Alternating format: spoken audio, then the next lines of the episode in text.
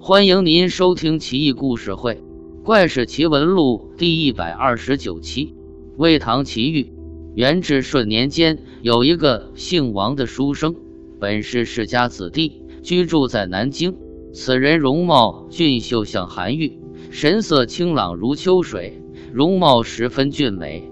大家用奇俊王家郎来称呼他。王生年纪已经二十岁了，还没有娶妻。他们家有良田在松江，王生于是前去松江收取秋租。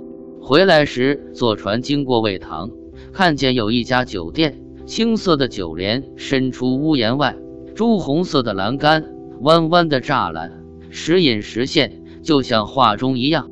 周围有高大的杨柳和多年的老槐树，枯黄的叶子纷纷下坠，还有芙蓉十几株。颜色有的深，有的浅，红花绿水，上下映照。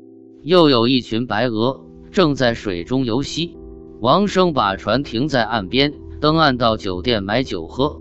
啄雀巨钳的螃蟹，薄切成块的细鳞鲈鱼，被当作下酒菜。此外，果品有绿橘黄橙，还有水塘里的莲藕，松坡上的板栗。他用花瓷盏配珍珠红酒畅饮。店主也是富裕之家，他的女儿十八岁，懂得音乐，知晓文字，姿态出众。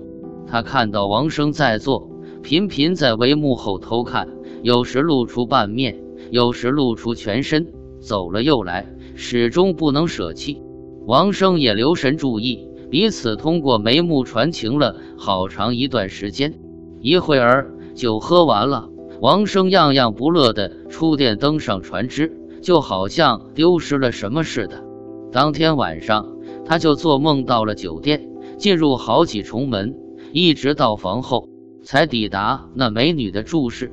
原来是一个小房间，小房间前面有一个葡萄架，架下开凿了一小水池，方圆差不多一丈，用有纹理的石头砌池壁，里面养着金鱼。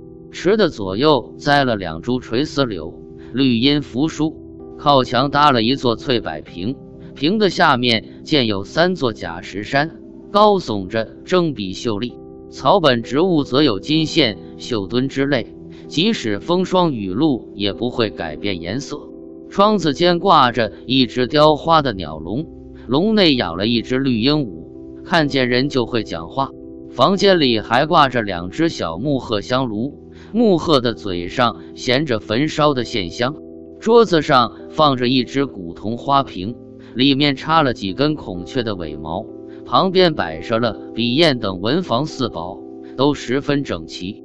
架子上还横着一管碧玉箫，是女子平时用来吹奏的。墙壁上贴着四幅金花笺，有诗词题在上面，诗题仿效苏东坡的《四进词》。字体笔画则师从赵孟的笔意，也不知道是谁所作。女子看到王生来了，立即上前迎接，拉着他的手进入室内，极尽欢乐谐谑，双双寝宿。鸡叫以后，王生才醒过来，发现自己竟然困睡在船窗底下。回家以后，从此没有一个晚上不做梦的。一天晚上，王生梦见架上的玉箫。求那女子吹奏，女子就为他吹奏了“落梅风树段，音调嘹亮，响彻云间”。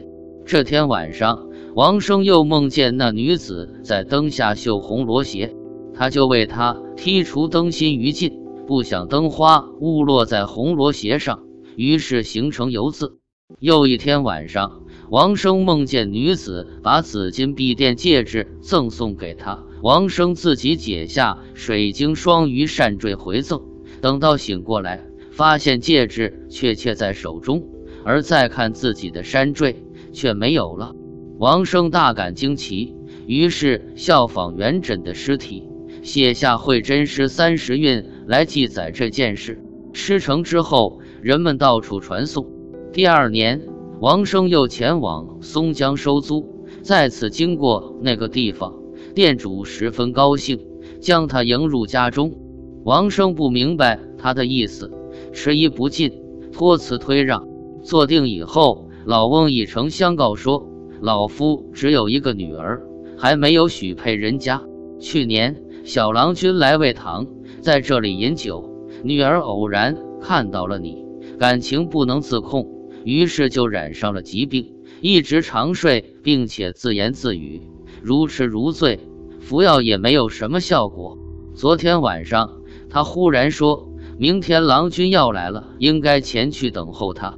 开始我还以为他说胡话，本来并不相信。岂料今天小郎君果然来到此地，这真是老天爷显灵赐予我们的好处啊！